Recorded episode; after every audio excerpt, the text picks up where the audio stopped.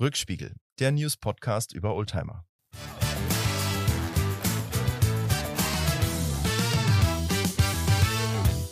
Herzlich willkommen zu einer neuen Ausgabe des Rückspiegel Podcasts. Heute eine Morning Show, denn es ist Freitag, der 27. Oktober und wir haben es Viertel nach sieben.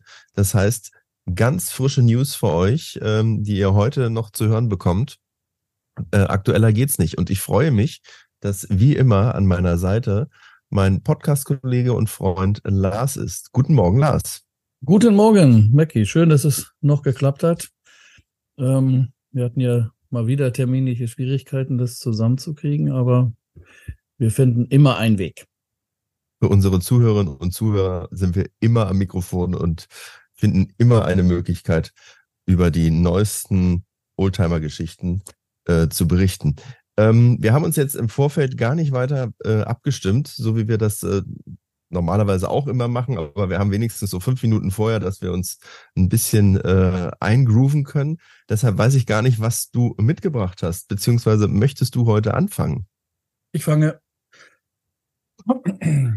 Gesundheit. Ein Live-Nieser. Nein, kurz räuspern, Entschuldigung bitte. Ähm, nee, ich fange sehr, sehr gerne an. Und ähm, ich habe eine Zeitschrift mitgebracht, die, wenn jemand mit Oldtimern sich beschäftigt, auf äh, jeden Fall kennt. Das ist nämlich das, ich meine, es ist das größte Magazin, ähm, auch das bekannteste Magazin. Also ich habe den Oldtimer Markt, Ausgabe 11, 2023 November, also aktuell, ganz aktuell.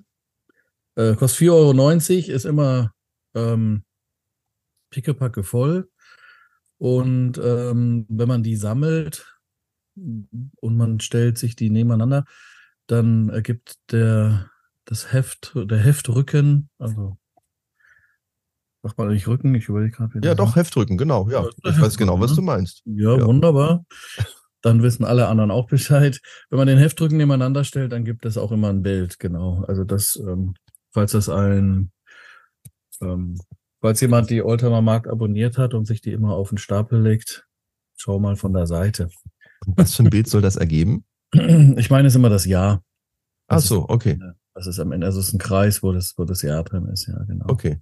Dann weiß ich also immer, wenn ich vorm Regal stehe, wo ist der Jahrgang 2014, 15, 16? Es steht genau. also dann, genau. wenn ich alle Hefte habe, gut genau. lesbar auf dem Rücken. Da sieht man halt so einen kleinen Kreis, ne? Das, das kann neigt, jetzt alles Mögliche sein. Es neigt sich dem Ende, wie man sieht. Also es gibt noch ein Heft, um den Kreis ähm, zu zu, zu beenden. Ja, ach, auch nur, wie nennt man das? Fun Fact on the side oder so, ne? genau. Fact, genau, ja. Auf jeden Fall, ähm, ja, Oldtimer Markt ist, ähm, das steht auch drauf, sehe ich gerade, Europas größte Zeitschrift für klassische Autos und Motorräder. Das ist ein ganz guter Stichpunkt, weil Motorräder sind da auch immer drin, auch gar nicht so wenig. Diesmal ähm, eher auch mehr. Und ähm, klar, T1 ähm, Camper ist vorne das Foto, was den Käufer animieren soll, das zu kaufen. Aber mich hat was anderes interessiert in dieser Zeitung.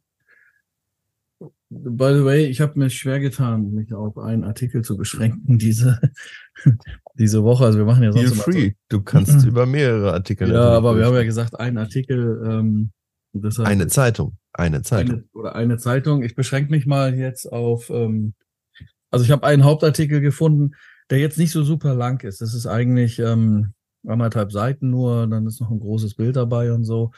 Ähm, die Überschrift ist Marktgeschehen Schweizer Wagnis.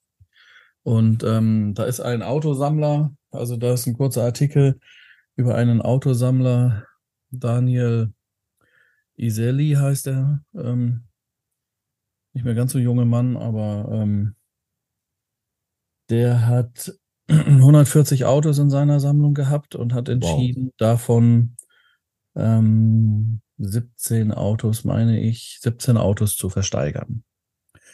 Auf einer, ähm, also auf der internationalen St. Moritzer Automobilwoche. Und ohne Mindestgebot. Also, also man kann da auch ein Schnäppchen machen. Ja, alle 17 Autos sind mit 0 Euro da oder 0 Schweizer Franken reingegangen. Und ähm, in dem Artikel leider war dieses Risiko oder dieses Wagnis, deshalb nennen sie es wohl auch Schweizer Wagnis, ist nicht aufgegangen. Also er hat tatsächlich eine Million Schweizer Franken weniger ähm, zusammenbekommen, als er wollte. Es gibt auch ein Foto von ihm, wo er dann zitiert wird, äh, ich bin von der Auktion und dem ähm, Verkaufsergebnis sehr enttäuscht. Ähm, da wollte ich gar nicht so, also irgendwie, also es sind ähm, mehr oder weniger Alltagsautos oder mal Alltagsautos gewesen ähm, die da versteigert wurden. Ähm, aber auch ähm, dann am Ende nicht ganz so Alltagsautos. Also ähm, Titelbild, also so das Exotischste, was er hatte oder wie auch immer, ähm, ist ein Oldsmobil, ähm, Tornado, was er da gehabt hat, oder dann ein Fiat 600 Multipla, mein Lieblingsauto. Unser aus Lieblingsauto. Der aus der Neuzeit, genau. Wobei jetzt hier als Krankenwagen-Variante aus den 60ern. Ähm, der sieht dann wieder ganz cool aus und dann hat er hier, ähm, ich lese das einfach mal so runter oder anders, ähm, also ein Borgward ist zum Beispiel weggegangen, eine Isabella Coupé für 28.400 ähm, Euro. Die Preise sind immer, das steht nochmal irgendwo extra mit 15 Prozent. Ähm, Zuschlag für die Auktion, ne? Für die Auktion, die haben sie schon ja. eingerechnet, genau. Also es ist tatsächlich das, was dann also nicht die Summe, die ersteigert wurde quasi, sondern das, was man tatsächlich bezahlt hat. Aber letztendlich ist das so ein bisschen deshalb auch Marktgeschehen. Also das, man dis offensichtlich diskutiert man so ein bisschen. Ich wurde da schon auch drauf angesprochen. Ähm, ähm, gestern hat auch jemand anders das gelesen und fragte mich, was meinst du dazu? Ähm, ist das jetzt, ist das jetzt ein Trend? Gehen die Preise runter? Ne? Da wollte ich dann auch gleich mal mit dir zwei, drei Minuten drüber diskutieren, wie du das einschätzt. Ähm, und dann ist ein, wie gesagt, ein 66er Oldsmobil, ähm, ist da für 20.000 drüber gegangen, mit Zustand 1 bis 2, ja. Wenn du die Preise jetzt sagst, dann äh, Schweizer Franken oder Euro? O Euro in dem Fall. Okay. Also die Gesamtauktion hat 2,5 Millionen Schweizer Franken ähm, erreicht. 3,5 hatte man gehofft. Oder waren so die Schätzwerte der Fahrzeuge in Summe von den 17 Fahrzeugen. Und ähm, dann haben sie aber diese einzelnen Fahrzeuge als Beispiel eben ähm, in Euro da aufgeführt. Dann ein, ein 220 S Cabrio Mercedes ne, für äh, 96.000 Euro. Also schon auch so, dass mal jemand mehr gesteigert, ähm, mehr Geld in die Hand genommen hat. Dann ein 131er Fiat Panorama für 5.400 Euro. Ja, und, und ähm, das ist ein Kombi, ne? der 131er. Sag ich so ein bisschen wie der 124er, nur als Kombi. Ich wollte gerade fragen, was das für ein Modell ist, weil der sagt mir jetzt gar nichts, 131er. Und ähm, nur am Rande, äh, ich habe es gerade nachgeguckt, äh, der Schweizer Franken und der Euro sind im Augenblick fast pari. Ja, die sind fast also pari, genau. 0,5 Cent, äh, also 5 Cent ist der Unterschied. Äh, ein äh, Schweizer Franken sind 1,05 äh, Euro gerade aktuell. Ja, genau, die, die sind oftmals so ziemlich gleich auf. Also das ist. Ähm, ja, eigentlich nicht. Eigentlich war ja Schweizer Franken immer total stark. Ne? Also, das ist schon ein bisschen her. Ist schon ein bisschen her, aber so hat man es dann noch äh, ja. in Erinnerung. Aber, äh, aber es bleibt dabei, dass, dass es für einen Deutschen ähm, ist es teuer. Außerdem, du musst ja äh, eins, ähm, eins darfst ja nicht vergessen, ne? Schweiz ist nicht Europa. Wenn du da das Auto ähm, äh, ersteigerst, dann darfst du das auch noch verzollen. Ist wenn ja anders, als wenn nimmt. du das, genau. Das ist ja anders, ja, als wenn du das in Österreich zum Beispiel kaufst. ja. ja, das ist wohl so. Muss man halt auch noch berechnen, ne? Dann wird ja, aber den, zum Beispiel äh, hier auch ein, ein, ein Quattro, ein Audi Quattro aus Baujahr 81 mit gerade mal 135.000 Kilometer ist für 65.200 Euro weggegangen. Das ist aber günstig. Ja, ja, die ganze Auktion, also das ist, ähm, das Wagnis ist nicht aufgegangen, leider. Ich finde das mhm. sehr schade für den Sammler, ähm, weil er ja da doch dann auch Energie reingesteckt hat und die Autos waren durchweg, so steht es im Artikel, in einem sehr guten Zustand. Ähm, also in einem wirklich guten Zustand, alles irgendwo zwischen eins und zwei. Ähm, er hatte immer alle gepflegt. Ein Grund, warum er sich davon trennt, schweren Herzens, äh, schreibt er hier auch oder wird da zitiert, ist, ähm, dass es halt ähm, unglaublich aufwendig ist, ähm, 140 Autos ähm, auf, also fahrbereit in einem guten Zustand und so Das, das kann man sich ja sofort. vorstellen. Ich schaff's ja nicht mal mit meinem einen Auto. Also jetzt habe ich halt auch eine andere Einkommensklasse. Den fahrbereit zu halten oder was Ja, fahrbereit, der fährt schon, der fährt schon. Aber es ist auch schon aufregend. Also wenn ich so nach, nach, nach, nach einem Monat oder so in die, in die Garage gehe und ihn anmache, ist schon so, dass ich mich dann freue, wenn er anspringt, was er tatsächlich bis jetzt immer gemacht hat. naja, wie auch immer. Ja, also äh, im Prinzip, also ich fand es ganz interessant. Ich finde es schön, dass es auch so relativ unverblümt da reingeschrieben worden ist. Für den Versteigerer finde ich es natürlich wirklich schade. Hat ja auch ein, äh, hat auch ein renommiertes ähm, Auktionshaus genommen, die RM äh, Sotheby's, die erzielen manchmal ähm, die doppelte Summe für nur ein Auto an Aktionen, wo sie 100 Autos ähm, verkaufen. Das wird auch nochmal irgendwo kurz erwähnt. Ist, wie gesagt, ein kurzer Artikel aber irgendwie ähm, fand ich den interessant. Und ähm, es ist ja so, dass, dass ähm, insgesamt ja die Wirtschaft sich ein bisschen schwer tut im Moment und äh, die kleine Kauf, ähm, also Zurückhaltung herrscht. Nun ähm, spiegelt das dieser Artikel auch bei Oldtimern wieder? Oder, ist das, du, oder ist das eine ähm, Ausnahme? Was meinst du? Also das kann ich jetzt gar nicht so richtig beantworten. Ich weiß gar nicht, wie im Augenblick der Markt ist, weil ich den äh, nicht weiter beobachtet habe. Ähm, eigentlich ist es doch so, dass in unsicheren Zeiten die Leute natürlich ihr Geld zusammenhalten, aber in Sachwerte investieren. Und dann äh, ist ja gerade sowas wie ein Oldtimer ähm, interessanter als, äh, was weiß ich, eine Aktie oder so.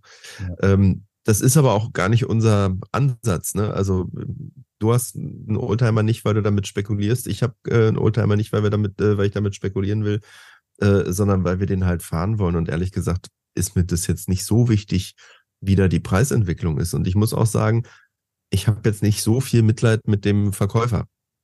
Weil, ja, ich habe ähm, kein, ich hab kein Mitleid, aber er hat natürlich irgendwie auch gehofft, dass ein bisschen was bei rumkommt. Ähm, er mag ja die Autos auch und ähm, irgendwie. Nein, natürlich ja. ist das, ähm, man, also ich finde auch, man sollte sich nicht ein Old, also man sollte sich einen Oldtimer holen, wenn man daran Spaß hat und Freude hat und wenn man das Auto schön findet. Genau. Und für mich ist auch ein Aspekt, ähm, diese, diese, also das ist ja auch Kultur, Fahrkultur, das ist was Kulturelles und ähm, ich finde, also man, deshalb auch gibt's ja das Harz, ist ja historisches Kennzeichen. Ähm, also man sollte eben auch da was ähm, am Leben erhalten, finde ich. Ne? Genau. Hat er kein K im Kennzeichen für kapitalistisches Fahrzeug oder irgendwie so? ja, das wäre was nee, für ein G63.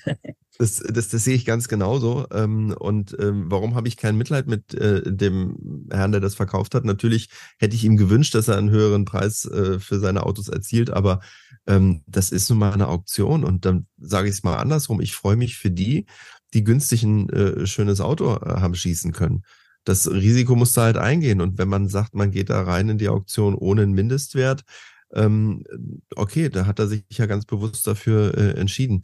Und äh, machen wir uns auch nichts vor, eine Auktion ist ja nicht die einzige Möglichkeit, einen Oldtimer zu verkaufen. Also äh, vieles geht doch über einen bekannten äh, Kreis, dass man halt sagt, äh, man möchte sich von einem Auto trennen und dann kommen die gar nicht erst auf den Markt. Ja, also von daher, wer diesen ja. Weg wählt, darf das sind halt viele, das sind halt beschweren. Von, von, diesen 17 Autos sind halt einige Autos dabei, die ähm, ähm, ähm, die ja eher so Alltagsautos waren. Weißt du? Also das ist, ähm, hm. die es aber halt heute auch nicht mehr so ähm, an jeder Ecke gibt. Das muss man, das muss man jetzt auch wieder sagen. Aber da ist natürlich so dieses haben wollen nicht so stark vorhanden, weil man die gar nicht so auf, auf der auf der Wunschliste hat. So, weil, weißt du, so, weil das nicht so Autos sind, die so, ähm, so ein, also so ein, Borgward Isabella Coupé, mhm. schönes Auto, aber den hat jetzt nicht jeder auf seiner Wunschliste. Oder ähm, oh, weiß ich nicht. Also so ein Isabella ähm, Coupé kenne ich nun auch gut, ähm, ist ein echt schönes Auto.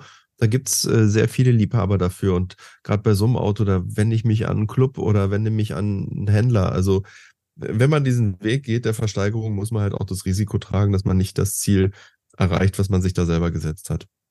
Das ist meine Meinung.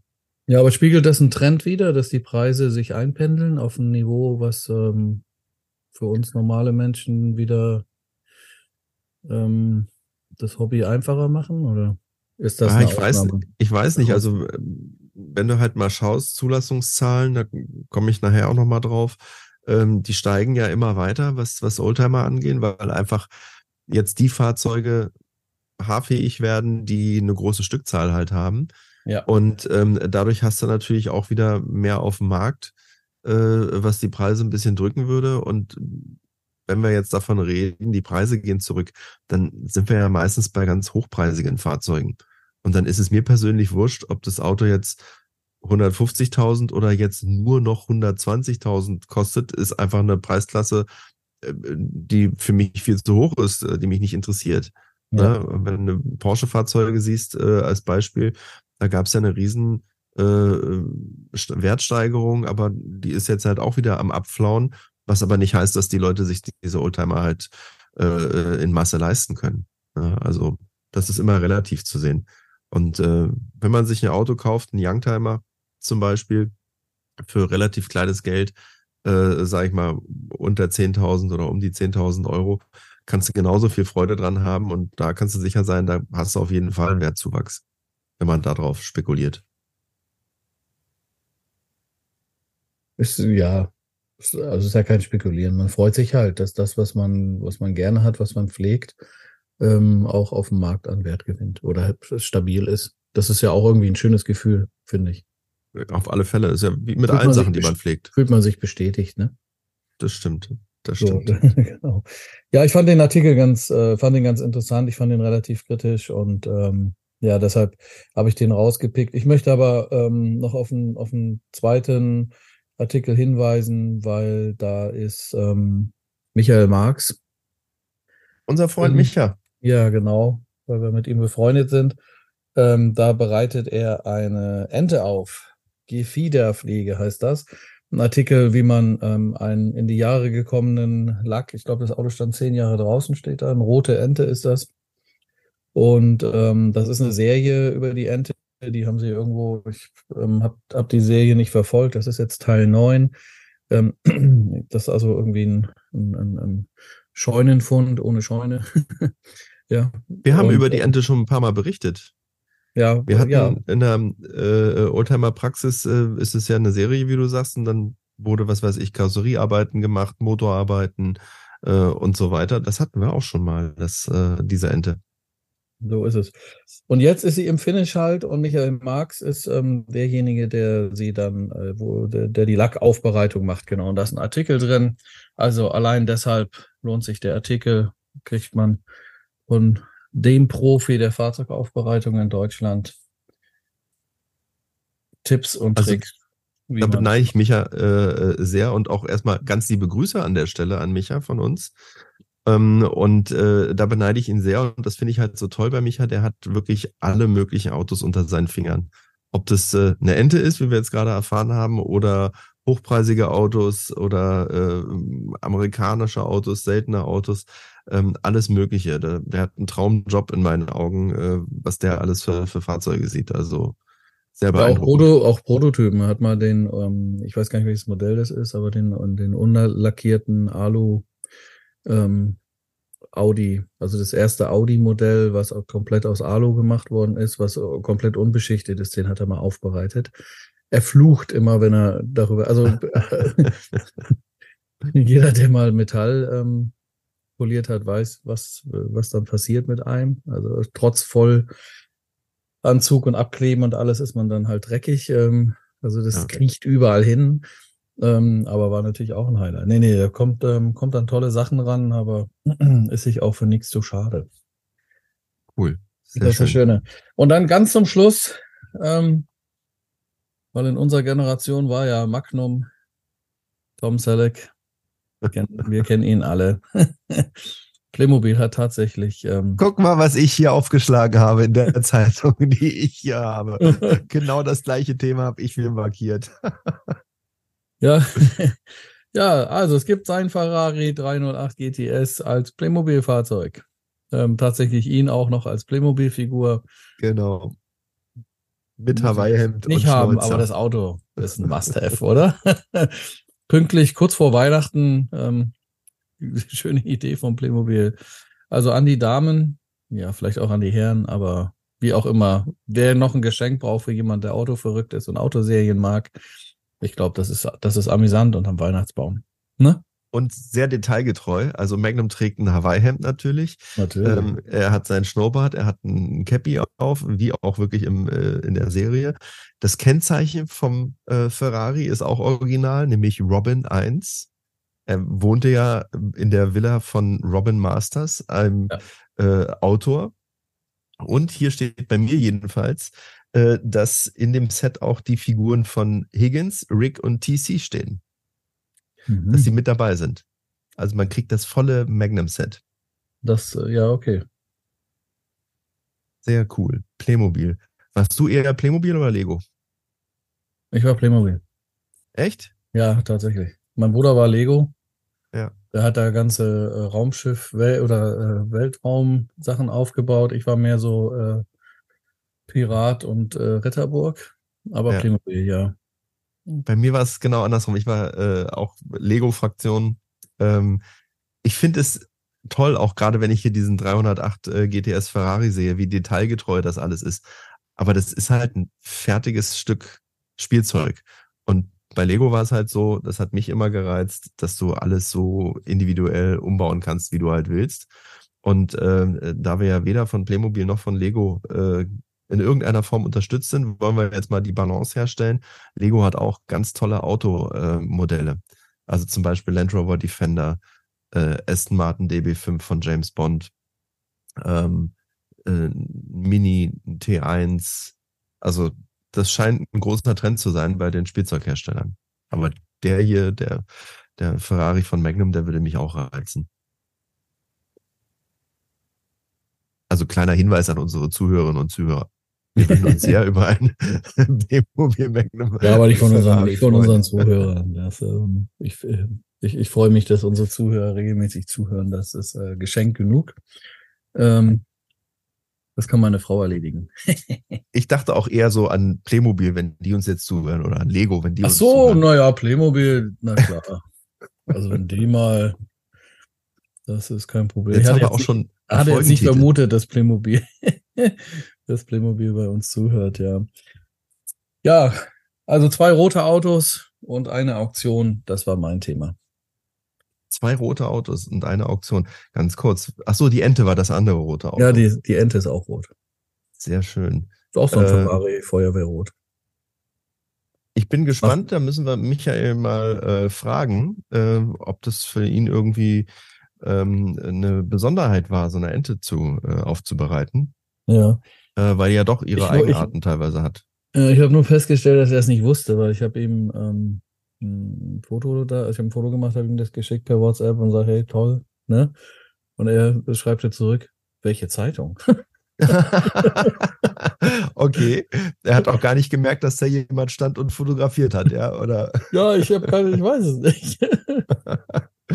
sehr cool, sehr cool. Ja, auf jeden Fall. Aber das macht ihn ja auch liebenswert, dass er sich nicht so wichtig nimmt bei solchen Sachen. Das, ich finde das schon ein Knaller. Also, dass man als Fahrzeugaufbereiter in der Oldtimer Markt ist, ähm, das ist schon cool. Und liebenswert ist das passende Adjektiv äh, für mich. Ähm, das äh, passt sehr, sehr gut auf ihn.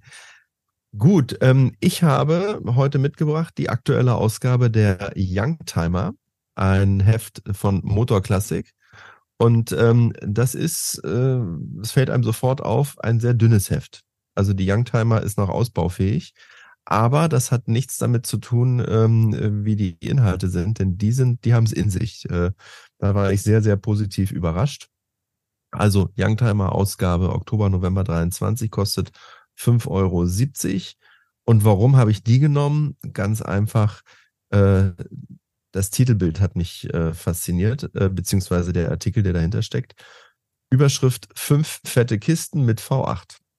Mhm. Porsche Cayenne, BMW X5, Mercedes-Benz G, Chevrolet Tahoe und der Range Rover.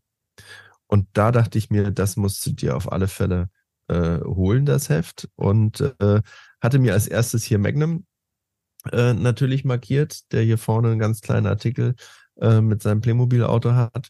Und dann habe ich als zweites auch nur einen ganz kleinen Artikel, hatten wir gerade angesprochen, ähm, die Zulassungsstatistiken für ähm, Oldtimer in Deutschland.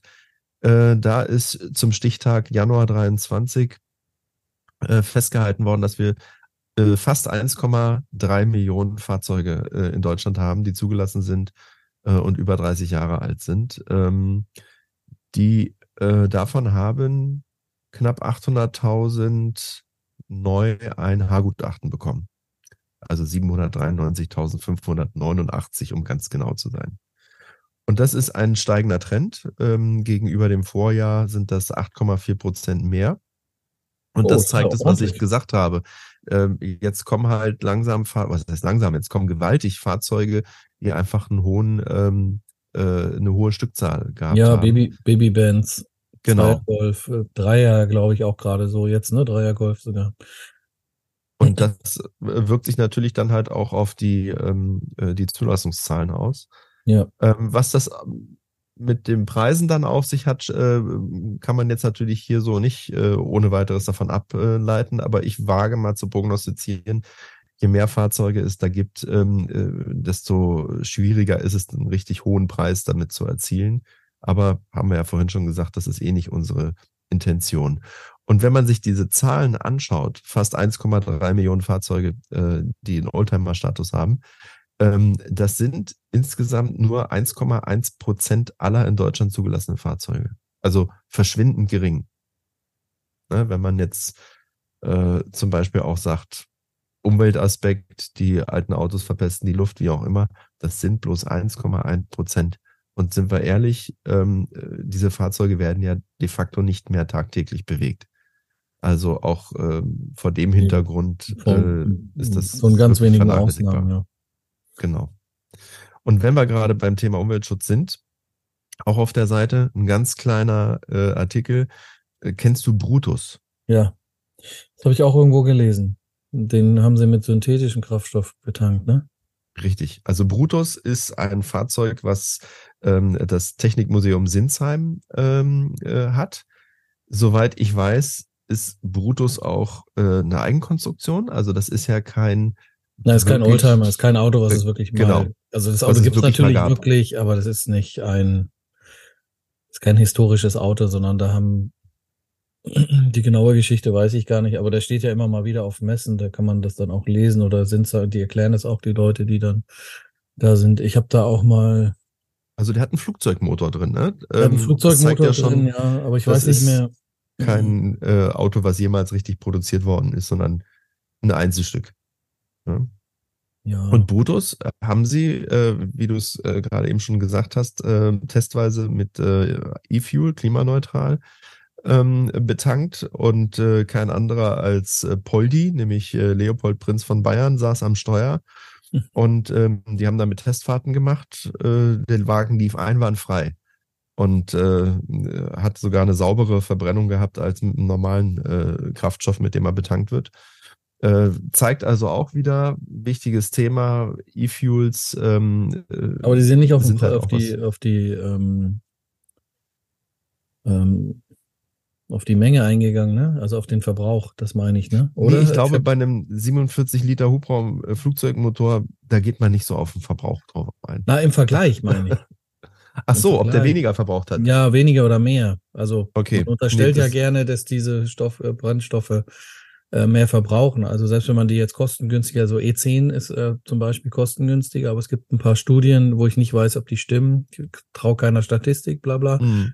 Ähm, dass man ja mehr verbraucht. Also den Preisvorteil, den man gegebenenfalls hätte, ähm, der verpufft, weil das Auto mehr verbraucht.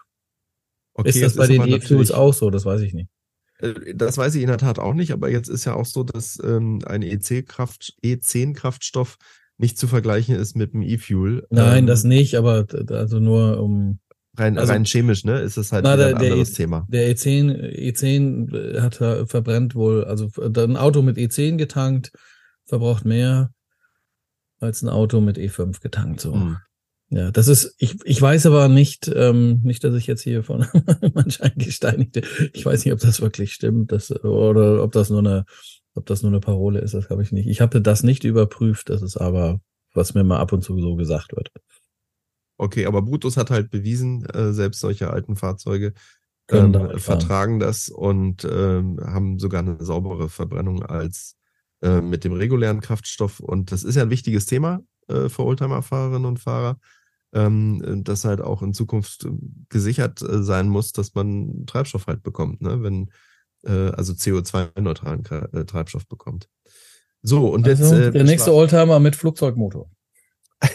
ja, oder mit einem schönen V8. Also schlagen wir mal die Brücke hier äh, zu dem eigentlichen Thema. Ähm, die, die Youngtimer hat das toll gemacht, weil sie jetzt nicht einen Vergleichstest gemacht hat mit diesen Achtzylinder-SUVs, sondern sie haben alle Fahrzeuge einzeln ähm, äh, vorgestellt und das haben auch jeweils andere Redakteure geschrieben. Mhm. Das fand ich schon mal ganz nett. Das hat Oder aus dem Archiv geholt. Ne? Ähm, nee, das hat, liest sich jetzt nicht so, dass das alte Artikel sind. Ähm, ich glaube, das sind tatsächlich äh, ganz aktuelle äh, äh, Berichte zu den Fahrzeugen. Also das sind jetzt nicht äh, alte Artikel, die äh, zur damaligen Zeit, als die Fahrzeuge präsentiert worden sind, äh, geschrieben worden sind. Mhm. Ähm, was ich ganz beeindruckend finde, ist, äh, wie detailliert und umfangreich die Artikel sind. Also ich habe hier jetzt zum Beispiel den äh, BMW X5 äh, 4,6 IS äh, vor mir und das sind zwei, vier, allein vier Seiten über den. Ja, jeder, jeder Wagen hat vier Seiten. Genau. Und da steckt schon eine ganze Menge an, an Infos halt drin. Ähm, so halt auch beim äh, BMW X5. Das ist also die äh, X5 äh, das X5-Fahrzeug der ersten Generation. Und äh, da muss man halt wissen, dass BMW eine Konkurrenz zu, zu Range Rover bauen wollte. Äh, allerdings gehörte Range Rover damals BMW. Das äh, werden wir nachher auch beim äh, anderen, beim, beim Artikel über den Range Rover halt noch äh, kurz erzählen. Ähm, das ist ein Fahrzeug, was BMW komplett entwickelt hat. Und gleichzeitig haben sie aber gesagt, wir brauchen selber was unter der eigenen Marke. Und äh, da sind sie halt dann auf die Idee gekommen, äh, den X5 zu machen und den halt auch in einer leistungsstarken Variante. Damals gab es noch nicht die, ähm, die M-Version, die gibt es ja mittlerweile vom X5. Ja. Ähm, und äh, deshalb war das ein normaler X5, aber halt mit einem großen ähm, Achtzylindermotor drin der im Übrigen von Alpina ähm, überarbeitet wurde, also nochmal verschärft wurde. Und äh, die ganze Idee äh, und auch das Design vor allen Dingen von dem X5 ist einer Legende nach ähm, auf äh, einem Überseeflug äh, nach München innerhalb von zwei Stunden skizziert worden. Also der Designer ähm, hatte äh, ein Bild vor Augen und hat das während eines Fluges äh, skizziert und äh, der damalige Vorstandsvorsitzende Wolfgang Reitzle von BMW fand das so faszinierend, dass die halt auch gleich gesagt haben, lass uns mal ein Modell machen. Und ja, man hat halt damals schon gesagt, das muss alles sehr schnell gehen, weil man schon wusste, dass man sich äh, von, von Rover und damit halt auch von äh, der Marke Range Rover äh, wieder trennen wird. Und äh, man wollte dann halt was eigenes haben. Und äh, ja, wird beeindruckend äh, äh, hier berichtet, insbesondere über die Motorleistung, weil das halt wirklich für die damalige Verhältnisse ein sehr, sehr sportliches Fahrzeug war. Ähm, ich suche jetzt mal gerade noch die äh, Werte. Allerdings, wenn man was sucht, dann findet man es nicht so. Doch, hier haben wir es. Von 0 auf 100 in 6,5 km, äh, 6,5 Sekunden ähm, und der Motor hat eine Leistung von 347 PS. Jetzt kann man natürlich sagen, na ja, so sechseinhalb Sekunden von 0 auf 100, das können heute ähm, andere Autos deutlich besser. Das ist richtig. Man darf aber nicht vergessen, dass das Auto halt auch über 2,2 Tonnen wiegt. Und ja, es war ja, auch wenn der X5 heute größer ist, und der X3 eher so groß wie der damalige X5 so ungefähr, ne? Aber genau, das ja. ist schon, das war schon echt ein großes Auto damals und man hat da schon mit großen Augen davor gestanden und gesagt, hei, hei, hei. Aber sehr erfolgreich, ne? Erfolg. Also, ja, genau. absolut, ja. Wollte ich auch gerade sagen, absoluter Erfolg. Auch zu Recht, auch zu Recht. Einfach den Zeitgeist gefunden. Und BMW war ja schon immer mutiger auch ein bisschen als viele andere Automarken, abgesehen von den Franzosen, die dann manchmal Ja, wobei der erste SUV, ähm, der kam ja von Toyota. Das war der, der RAV4 oder RAV4. Das war der erste richtige SUV. Und äh, Na, der aller, aller, aller, der aller, allererste ist der Grand Wagoneer, ne? Ja, wobei das ist ein richtiger Geländewagen, der Grand Wagoneer. Nee, ist nicht. Das ist nicht geländegängig. Das ist du, hast eine wahnsinnige, du hast eine wahnsinnige Bodenfreiheit und. Ja, du hast eine wahnsinnige Bodenfreiheit. Also schlechte Straßen ja, aber du kannst mit dem nicht hm. ins Gelände, da hast du keinen Spaß. Also das äh, okay. funktioniert nicht. Das war ein Allrad. Ähm, aber das ist ähm, tatsächlich, also mein Grand Wagoneer ist kein, kein, auch wenn es ein Jeep ist, ne? Also Jeep Grand hm. Wagoneer. Ähm, das ist, ähm, das hat, das ist der, das ist der äh, Grandpa der, der, der SUVs. Das ist das erste äh, 4x4 ähm, ähm, Jeep, also Geländewagen, hm. äh, von der Erscheinung her ein Geländewagen, aber er ist nicht geländegängig, sondern tatsächlich Luxus auf. Es war ja sowieso damals, ähm, also du musstest dich ja, bevor es den Grand Wagoneer gab, wenn du Allrad haben wolltest, dann hattest du ein geländegängiges Fahrzeug. Wenn du ähm, Luxus haben wolltest, also bequem sitzen wolltest, dann musstest du halt eine Limousine fahren.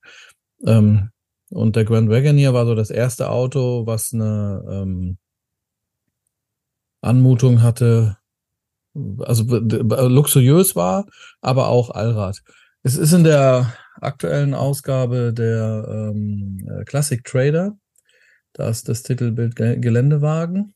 Da steht das auch nochmal so ein bisschen, da steht das nochmal so ein bisschen drin. Jetzt habe ich doch zwei Zeitschriften.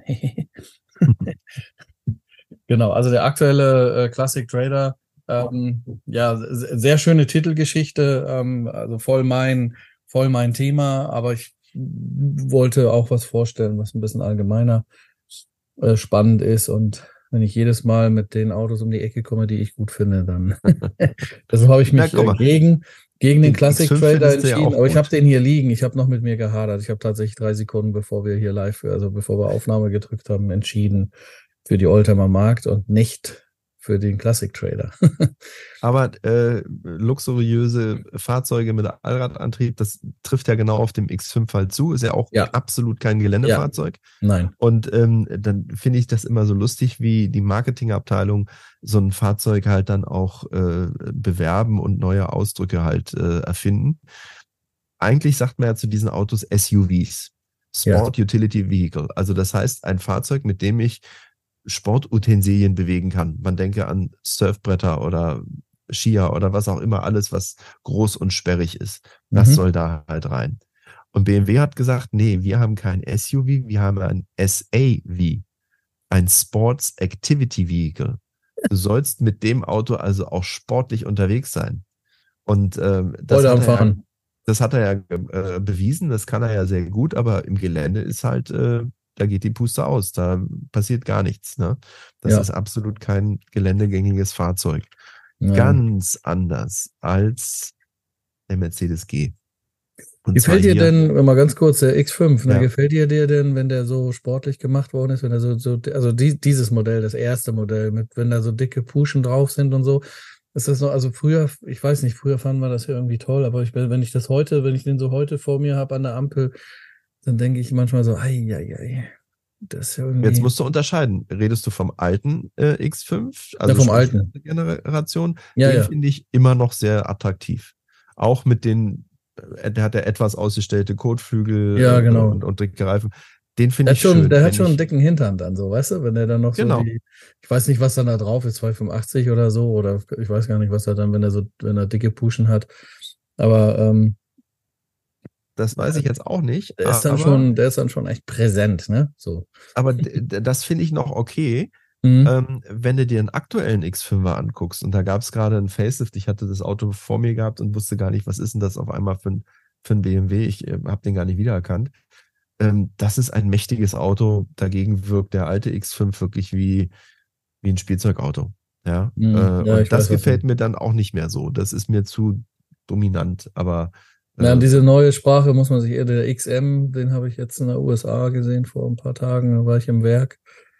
Das ist auch, also der XM ist ja auch, das, also mal von abgesehen, dass, dass der preislich auch ein, ein Knaller ist, also ja.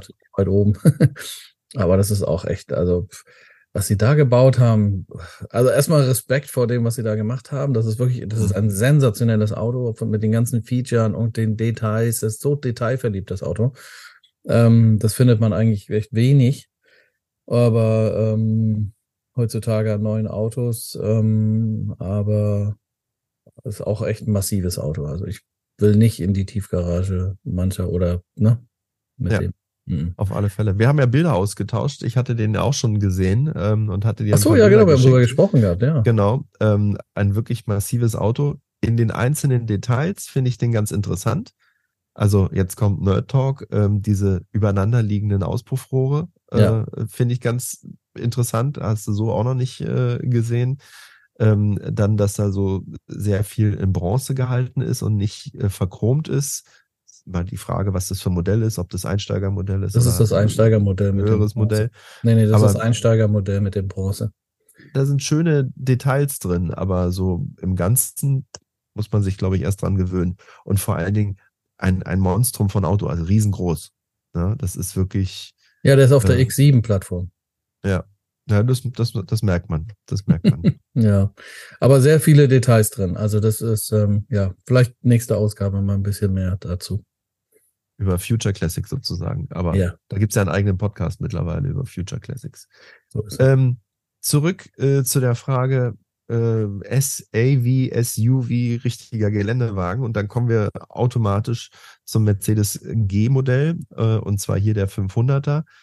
Ähm, das ist ja eine absolute Instanz. Also wenn du mit dem G nicht mehr weiterkommst, dann geht's da auch nicht weiter. Das ist ja ein Fahrzeug, was durch alle Gelände durchkommt. Okay, es sei denn, du hast einen Unimog, da kommst du vielleicht noch ein paar Meter weiter, aber ansonsten. Ja, es gibt ja noch den Toyota Land Cruiser, ne? Ja, ich glaube nicht, dass der im Gelände besser ist als eine G-Klasse. Das weiß ich eben nicht, keine Ahnung. Das, das glaube ich nicht. Also ähm, das Lustige ist, es wird ja auch äh, im Artikel beschrieben. Am Anfang war äh, der G fürs Militär produziert. Ich weiß mhm. nicht, ob du die Geschichte kennst. Ja, kenne ich. Ähm, also für unsere Zuhörerinnen und Zuhörer. Der Schah von Persien ähm, war damals äh, Großaktionär von ähm, Mercedes und hatte in Auftrag gegeben, ein geländegängiges äh, Militärfahrzeug äh, bauen zu lassen. Das war in den 70er Jahren. Ja. Und äh, der Schah von Persien ist dann äh, gestürzt worden, beziehungsweise hat das Land fluchtartig verlassen. Damit ist auch dieser Großauftrag hinüber gewesen. Und man hatte das Auto aber schon fertig entwickelt und hatte sich dann entschlossen, dann machen wir halt auch eine zivile Variante davon. Und äh, so ist das G-Modell in die, in die Mercedes-Geschichte aufgenommen worden. Äh, die Bundeswehr hat dann, auch Fahrzeuge ähm, äh, gekauft, waren auch wieder spezielle Versionen, die heißen Wolf. Die haben zum Beispiel ähm, eine klappbare äh, Frontscheibe und haben kein festes Dach, sondern äh, einen Spiegel und eine Plane drüber. Aber äh, so beliebt er auch beim Militär war, äh, am Ende des Tages ist er viel, viel beliebter bei den Leuten angekommen, äh, hat sich wirklich zum Lifestyle-Fahrzeug äh, entwickelt und ist aus dieser Nutzfahrzeug-Historie sozusagen rausgewachsen. Also am Anfang war das wirklich wie ein Nutzfahrzeug. Er hat ein ganz dünnes Lenkrad gehabt, äh, äh, die, die äh, Sperren, die Differentialsperren, äh, das waren so Ziehknöpfe äh, in der Mittelkonsole. Alles also wirklich nicht sehr kundenfreundlich gemacht, sondern eher als Werkzeug ausgelegt. Pragmatisch. Und dann gab es eine Modellpflege, wo man halt gesagt hat, Mensch, äh, kaufen sich halt doch äh, immer mehr Privatleute dieses Auto. Und äh, da haben dann Ledersitze, elektrisches Schiebedach und so weiter und so fort Einzug erhalten in dieses Auto. Und da musste ich mich an meine Kindheit erinnern, denn äh, das war Ende der, Neu äh, Ende der äh, 80er, Anfang der 90er, wo das äh, Fahrzeug diese Modellpflege äh, erhalten hat. Und da hat Mercedes seine Kunden eingeladen zu einer Fahrvorführung. Und das war auf dem alten Militärgelände ähm, in der ehemaligen DDR. Das war ein alter Flugplatz und äh, da hast du so Hangars gehabt, die in Erdwelle oder die mit Erde dann bedeckt waren. Und da sind die mit den äh, Fahrzeugen rübergefahren. Du durftest als Kunde selber fahren. Ah, cool. Äh, ich hatte damals leider noch keinen Führerschein und hattest dann so einen Instruktor neben dir. Und der hat halt auch gesagt, wie du fahren musst, wo du welche Sperre einlegen musst.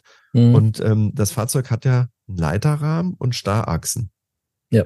Ähm, und dadurch hast du eine ganz hohe äh, äh, Verwindungsmöglichkeit. Das bedeutet, wenn, sage ich mal, vorne rechts das äh, Rad in der Kuhle ist, dann kann vorne links das Rad äh, auf einer auf dem Hügel sein, dass du also wirklich so eine Schräglage hast. Und hinten kann das genau andersrum sein. Also diese Verschränkung des Fahrzeuges ist äh, äh, absoluter Wahnsinn, was, was das halt aushält. Und da sind wir dann also über diese äh, äh, Hangars rübergefahren im Gelände und du dachtest wirklich, hier kommst du nicht mehr durch. Du hast teilweise nur bei Steigung den Himmel gesehen hast nicht gesehen, wo die Fahrbahn ist. Ähm, und da hat dann eher der Fahrer oder die Fahrerin gesagt, ich will da gar nicht mehr lang fahren. Das Auto wäre da ohne Probleme lang gekommen. Und was mir so in Erinnerung geblieben ist, da gab es ein Fahrzeug äh, als Rallye-Fahrzeug. Das heißt, du hattest nur eine verkürzte Kabine gehabt vorne Fahrer, Beifahrer. Hinten war das eine Pickup-Fläche, also es war auch ein Sonderumbau. Und ähm, dann war ein richtiger Rallye-Fahrer, mit dem du mitfahren durftest. Und ich werde nie vergessen, wie der über diese Hangars mit mir rübergebrettert ist. Es war alles abgesperrt, ne? Aber du dachtest, äh, du kippst gleich um oder äh, irgendwas Schlimmes passiert. Aber dieses Auto hat alles mitgemacht und damals haben die Verkäufer halt gesagt, eher machen sie als Fahrer schlapp, als dass dieses Auto äh, schlapp macht. Und äh, das äh, glaube ich, das glaube ich gern, ja. Deshalb bin ich da äh, wirklich ein großer, äh, großer Fan von dem äh, Fahrzeug. Und hier geht es um den ähm, S500, äh, G500, jetzt habe ich mich verplappert, äh, um den G500. Das heißt, ähm, der Achtzylinder hat Einzug gehalten in, in das G-Modell. Ja. Und das ist eine Geschichte, die ich hier jetzt gelesen habe, die ich aber auch schon von anderer Seite gehört habe. Mein äh, Onkel war nämlich ähm, Verkaufsleiter bei Mercedes äh, in Westdeutschland damals. Und der hat mir erzählt, dass es den G500 nur gab, weil es von der S-Klasse noch äh, jede Menge 500er Motoren im Regal gab, die aber nicht mehr weitergebaut werden sollten. Also da stand der Nachfolger schon fest. Und dann hat man sich kurzerhand gesagt, äh, machen wir doch eine Kleinserie äh, und äh, bauen den, den 500er Motor ein. Und ich weiß jetzt gar nicht genau, wie viele das geworden sind, aber es waren so äh, knapp unter 1000 äh, Motoren, die, die da halt noch äh, liegen hatten, so 700, 800 Motoren. Und äh, so ist diese Kleinserie entstanden damals. Und das wird hier nochmal in dem Artikel ähm, beschrieben. Und äh, ja, ich kann das nur bestätigen. Ich hatte das, äh, wie gesagt, auch äh, so mitbekommen. Und äh, das war natürlich äh, ein großes ich. Ding, das dass man, dass man das äh, äh, gemacht hat. Und dann gab es den ja später tatsächlich äh, auch ganz regulär äh, als Serienfahrzeug so zu kaufen. Also unabhängig von dieser kleinen Serie, die ja. es da gab. Und äh, finde ich, ist eine, eine spannende Geschichte. Ja, absolut. Und, wusste ich auch gar nicht. Habe ich noch nie, wusste ich gar nicht also ich bin der Auffassung, ähm, dass äh, das auch der Grund ist, warum der 124er den 500er Motor bekommen hat. Äh, das war mir auch so irgendwie in, äh, in Erinnerung. Äh, aber leider weiß ich das nicht so so hundertprozentig. Jedenfalls schöne Resteverwertung, wenn man da äh, noch die schönen V8-Motoren halt reinpackt. Ne? Ja, und in dem Artikel wird der Wagen halt. War jetzt nicht das erste Wort, was mir dazu eingefallen ist. Resterampe. Aber äh, die sind ja auch heutzutage wirklich, äh, also ein G-Modell ist ja immer äh, ein teures äh, Fahrzeug, also egal ob Neupreis oder äh, gebraucht. Äh, aber auch die hier sind noch ich kann die sehr, sehr, sehr teuer. kann die Faszination komplett nachempfinden. Also das ist ähm, Gar keine Frage. Der G63, ja, bin ich auch schon ein paar Mal gefahren. Weiß ich nicht so genau. Ähm, so ein G500 in Sahara Beige, das ist schon. Ja. So. Oder äh, China Blau, finde ich auch mega. Ja, China Blau, ja. Und dann gibt's ja auch eine Pickup-Variante, die finde ich auch ziemlich ja, spannend irgendwie, auch wenn ich mich, wenn ich dann tun würde, würde ich mich nicht für die Pickup-Variante entscheiden, aber ähm, finde ich auch ganz nett. Es gibt äh, total viele Varianten, auch wenn man diese Militärfahrzeuge äh, mit einbezieht. Da gibt es zum Beispiel einen Krankenwagen. Äh, da hast du äh, wirklich vorne bloß äh, Fahrer, Beifahrer und dann hast du hinten ein, ein äh, Fahrgestell und da haben die eine riesengroße Kabine sozusagen draufgebaut. Und diese Variante ist total beliebt bei ähm, äh, wie sagt man, Weltenbummlern, die das Fahrzeug dann zum Wohnmobil Ach so, ja, die, die Camper-Variante dann. Quasi. Genau. Aber ja. da kommst du natürlich, also du kommst ja so schon mit einer G-Klasse nicht in eine normale Garage rein, weil du die 2-Meter-Marke da. Äh, Und es gibt auch noch den Dreiachser, ne? Also die Maybach-Variante. Genau. genau, die gibt's auch noch. Da gibt's, äh, äh, gibt's ganz, es gibt ganz viele. Weißt du, wo die herkommt? Der, also 6x6 ist ja dann, was sie daraus gemacht haben. Ja. Aber ursprünglich kommt das vom australischen Militär. Das war ein Auftrag von den Australiern. Mhm, und äh, da gibt's den äh, als äh, Dreiachser mit sechs Rädern. Mhm. Sechs mal sechs. So, äh, kommen wir vom äh, äh, richtigen Geländewagen wieder zu einem Auto, was viel zu schade ist fürs Grobe, wie hier die Überschrift das auch tituliert, nämlich einem Fahrzeug, was äh, für die Marke ganz wichtig geworden ist, weil es das meistverkaufte Fahrzeug mittlerweile äh, der Marke ist und den Klassiker abgelöst hat. Die Rede ist vom äh, Porsche Cayenne und zwar der ersten Generation. Ähm, wenn du dir die äh, Stückzahlen anguckst, dann hat der Cayenne äh, die Nase ganz weit vorne. Äh, es werden viel weniger 911er gebaut als, als Cayenne. Und äh, den Cayenne gibt es seit Anfang äh, der 2000er, also 2002 äh, wurde der in, in, Leipzig gebaut. Und äh, der Cayenne ist einer von drei Geschwistern. Kennst du die Geschwisterfahrzeuge vom, von der ersten Generation vom Cayenne? Aus dem Konzern meinst du dann den Touareg und genau. Q7, äh, Q8. Richtig, Q7. genau. Genau. Das ja. sind die drei Schwesterfahrzeuge, die aus der, auf der gleichen Basis sozusagen aufbauen. Ja, die. Und genau. das war ähm, äh, ja auch ein Wagnis, ne? Also äh, wie reagiert die Kundschaft darauf, dass du für weniger Geld zum Beispiel dann einen VW bekommst, der technisch die gleiche Basis hat. Aber ähm, die Kunden fanden das Auto super. Und übrigens, was ich ganz nett fand, äh, Ferry Porsche soll Ende der äh, 80er Jahre bereits gesagt haben, selbst wenn Porsche ein Geländewagen bauen würde, dann würde das ein Verkaufserfolg werden. Und äh, da hat er äh, recht behalten, äh, ohne dass es dieses Auto damals halt schon gab. Und mhm. beeindruckend finde ich, äh, was es alles für Motoren halt gab beim, beim Cayenne. Ähm, da hattest du alles dabei, äh, vom Achtzylinder über ein äh, VR6, der von VW kam damals, äh, bis hin sogar zum Diesel. Also äh, Porsche hatte den V6 Diesel gehabt, was glaube ich auch eine Audi-Entwicklung war. Ähm, äh, mit 240 PS und äh, die, die Turbos und Turbo S, die hatten über 500. War das nicht der erste Diesel dann wieder? Also der, ähm, also es gibt natürlich die Diesel, die Traktoren und dann wurde ja, wurden doch nur Benziner gebaut und der genau. war dann der erste Diesel wieder in der Porsche-Familie nach genau. gefühlten 100 Richtig Jahren. Zusammengefasst. Richtig ja. zusammengefasst. Wurde auch nie so stark beworben und ähm, ist dann im Rahmen des äh, Dieselskandals äh, von Volkswagen auch äh, still und heimlich wieder aus dem Programm genommen worden. Ja, aber das, den gab es ja viele Jahre, ne? Den gab es äh, seit 2002 halt, ne, äh, wo ja, das genau. Fahrzeug eingeführt worden ist. Also wahrscheinlich gab es den Diesel äh, ein, zwei Jahre später. Ähm, Porsche fängt ja immer mit den, mit den äh, hochmotorisierten Varianten an und schiebt dann die anderen äh, stückweise hinterher. Erstmal Umsatz. Ähm, ja, klar, genau. Aber auch hier halt ein schöner Bericht über, über den Cayenne. Ähm, was ich ganz lustig fand, da wollte ich dich drauf ansprechen. Äh, der Autor hier schreibt, äh, dass zwar alles schön mit Leder eingeschlagen ist, aber das Leder im Cayenne sich relativ synthetisch anfühlen würde oder äh, auch ausschauen würde. Wie sind denn deine Erfahrungen? Oder sagst du, das ist ein Top-Leder? Nee, das äh, ist sehr, ähm, das ist sehr weit gefächert bei, bei Porsche. Ähm, also bei allen Modellen auch. ähm, da gibt's von bis ähm, von, von, von der Machart her.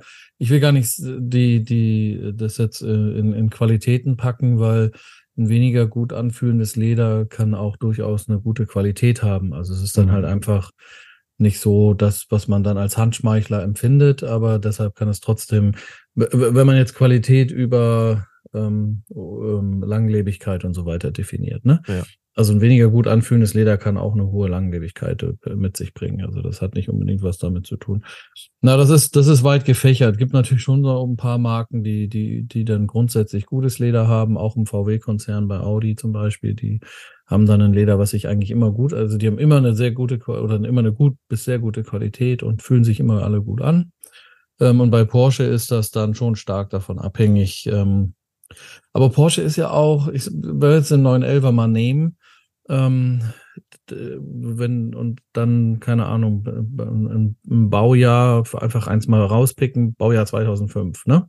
Mhm. Ähm, wenn du dann alle Modellvarianten so nebeneinander stellst, dann hast du ja auch innerhalb der Modellvarianten, also nur der 911er allein, ne? ja. ja eine unglaubliche Range an Fahrzeugen. Also der, ja. wenn du das Einstiegsmodell nimmst und dann den GT2, ähm, das ist ein 911er, ja, aber das sind ja eigentlich zwei komplett verschiedene Fahrzeuge. Ja. Ähm, das finde ich halt, und, und das ist auch im Interieur bei Porsche so. Also ähm, da gibt's wirklich von ja, Einstieg, ne? Also mhm. ähm, einfach gehalten, will gar nicht Preiseinstieg, sondern einfach gehalten, reduziert, pragmatisch, bis hin zu Interieurs, die auch in der Serie sind, die, die, die ähm, ja, Luxus ähm, äh, Standard. Also ja. sagen hier, das ist Luxus, meine Leute, meine Freunde, ne? Standard, definiert, ja. also Luxus definiert, mhm. genau. Ähm, das ist halt was, was, was ich bei Porsche, ähm, äh, ja, das ist so ein, das äh, haben andere nicht unbedingt, andere mhm. ähm, Autohersteller, ne? Und das ist im Cayenne auch so, ja, genau. Aber man muss auch sagen, 2000 die, äh, das Interieur ist ja deutlich besser. Also ich finde, dass es sich jetzt wieder weniger gut entwickelt, gerade so aktuell. Also wenn man viel mit Alternativmaterialien versucht mhm. zu spielen und jetzt auch Stoff, also der neue X3 zum Beispiel wird auch ein Armaturenbrett-Variante bekommen, also eine E-Tafel-Variante, die mit Stoff bezogen ist. Weiß ich nicht. Mhm. Ähm, auch Thema Langlebigkeit, wie sich das da verhält. Aber das ist auch Geschmackssache am Ende des Tages, ja. Aber ähm, 2000er waren jetzt nicht die Premium-Jahre der Inter Interieurqualität. Mhm. Äh, das hat sich dann äh, ähm, verbessert. Das habe ich festgestellt damals bei ähm, der Verwendung der Kunststoffe. Das waren ganz für mich billig wirkende Kunststoffe, Hartplastik. Und ähm, das passte irgendwie nicht daran. Ich kann mich noch ganz genau daran erinnern, als der äh, Cayenne neu auf den Markt kam und ich die Gelegenheit hatte, beim Händler mal ins Auto einzusteigen war ich echt enttäuscht. Also das Auto hat mir gut gefallen, aber innen drin ähm, total viel Kunststoff, äh, was sich nicht hochwertig anfühlte und äh, auch nicht anhörte, ne, wenn man mal irgendwo gegenklopft. Ja. Und was mir auch negativ aufgefallen war, war diese Vielzahl an Knöpfen. Also das war so eine ähm, Reizüberflutung nach dem Motto. Ich glaube, da also wollte man ein bisschen auf Mercedes machen. genau. Bei Mercedes war das ja so, du hattest äh, in der Mitte über dem Radio so eine Leiste, wo äh, so VIP-Schalter waren. Und da ja. konntest du immer sagen, je mehr Schalter jemand hatte, desto mehr Extras hat er geordert, desto hochwertiger das Auto. Ja, ganz und genau. Porsche hat das voll auf die Spitze getrieben und hat hier wirklich überall. Ich glaube, das haben die da, das haben die danach ja. gemacht. Kurz eine Lanze zu brechen für die Automobilhersteller zu der Zeit, also 2000, 2002, da wurden ähm, einige ähm, ähm, Lösemittel, Rohstoffe, ähm, nicht, die haben die Zulassung verloren, die durfte man nicht mehr verwenden. Auch Autolacke in der Zeit hatten ein hartes Leben, weil ähm, nicht alle, ähm, man konnte nicht mehr die konventionellen Lacke wie, wie, wie bis 2000 einsetzen. Und ähm, die Hersteller haben ein bisschen gebraucht, ähm, da neue, neue, neue Rezeptur, neue, Formul mhm. also neue Formulierungen zu, zu machen. Und ähm, das war für alle, die mit gewissen Lösemitteln gearbeitet haben, also Kunststoffe und Lacke und so, durchweg, also nicht nur Automobiler, sondern alle, die damit irgendwie zu tun hatten, hatten da eine, eine herausfordernde Zeit. ähm, die sie dann, ich sag mal, ab 2005 wird es besser, ne? Da hat man dann gelernt, ähm, das äh, besser zu machen. Und das, das ist auch mit den Außenlacken so, das äh, ist auch schwierig. Und da fing auch ähm, textile Verfärbung an, also Jeansverfärbung, das mhm. helle, helle Leder, äh, Jeansverfärbung bekommen haben. Da fing das, da fing das an. Es gibt ja kein äh, Youngtimer oder kein ähm, Klassiker, kein Oldtimer eigentlich, der eine Jeansverfärbung hat. Also auch, mhm. ne, das, äh, das ist ein Neuzeit, äh, Problem. Und das fing, ja. das fing 2000, 2002 fing das an. Und das liegt daran, dass man ähm, gewisse Kunststoffe, PUs, ähm, also Polyurethane und so weiter nicht mehr mit diesen Lösemitteln verarbeiten durfte, die so schön funktioniert haben. Ähm, damals ein bisschen ein Kopfschmerz. Heute muss man sagen, Gott sei Dank. Und ähm, weil, weil das halt einfach auch ähm, ja, ist halt gesünder, ne? Es dunstet ja alles ja. aus und so weiter. Ja. Von daher war die Entscheidung schon richtig, aber es war eine schwierige Zeit für die Lieferanten. Und schwierige Zeit ist ein Stichwort, weil unsere Zeit jetzt gleich abgelaufen ist. Ähm, mhm. Wir haben ja gesagt, wir machen nur noch eine Stunde, damit äh, wir möglichst viel Infos hier reinpacken. Ähm, ganz kurz nochmal zusammengefasst äh, zur Youngtimer. Was wir jetzt nicht besprochen haben zum Schluss ist der Ron, äh, Range Rover, Range Rover, nein, Range Rover ähm, V8. Ähm, auf alle Fälle auch wieder ein sehr lesenswerter Artikel. Ähm, ich habe viel dazugelernt. Wie gesagt, BMW hatte dieses Auto entwickelt. Ähm, ihr müsst es jetzt selber lesen. Ihr müsst euch die aktuelle Youngtimer kaufen. Ähm, kleiner Tipp noch zum Schluss von mir. Da ist auch ein toller Bericht drin über den äh, Mazda RX8, wenn ich das jetzt richtig äh, im Kopf habe. Äh, genau, das ist ähm, einer der letzten äh, Fahrzeuge von Mazda mit einem Wankelmotor und einem ganz tollen Türkonzept. Der wird hier auch nochmal äh, vorgestellt, aber das müsst ihr euch selber anschauen, äh, selber lesen. Äh, ganz klare äh, Empfehlung von mir, die Youngtimer äh, aus dem Motor Classic Verlag. Und damit sind wir tatsächlich am Ende angekommen unseres Podcastes. Ich freue mich, Lars, dass das äh, noch äh, so schön geklappt hat heute früh und äh, wir werden den Podcast dann heute auch gleich online stellen. Und äh, wir beide hören uns und sehen uns dann spätestens in 14 Tagen wieder, wenn es dann wieder heißt Rückspiegel der News Podcast und wir über die aktuellen Artikel aus Oldtimer Zeitschriften berichten. So ist es. Ganz kurzer Hinweis. Ähm, ich bin nächste Woche auf der CIMA. Ähm, ich werde da, ähm, habe ich mir vorgenommen, speziell mal auf Oldtimer Ausschau halten obwohl das ja keine Oldtimer-Messe ist, aber es gibt eine ganze Menge Sachen, was die sich trauen, was wir uns nicht trauen. Und äh, da werde ich ein bisschen was posten, also seid gespannt ähm, auf unserem Instagram-Kanal Rückspiegel, was die Amerikaner mit unseren Klassikern so tun. Vielen Dank, Mackie. Ähm, und ähm, ja, ich freue mich, dass wir uns in zwei Wochen spätestens wiedersehen. Ich danke dir und dann hören wir uns aus Amerika wieder. Alles Gute, bis bald. Bis bald.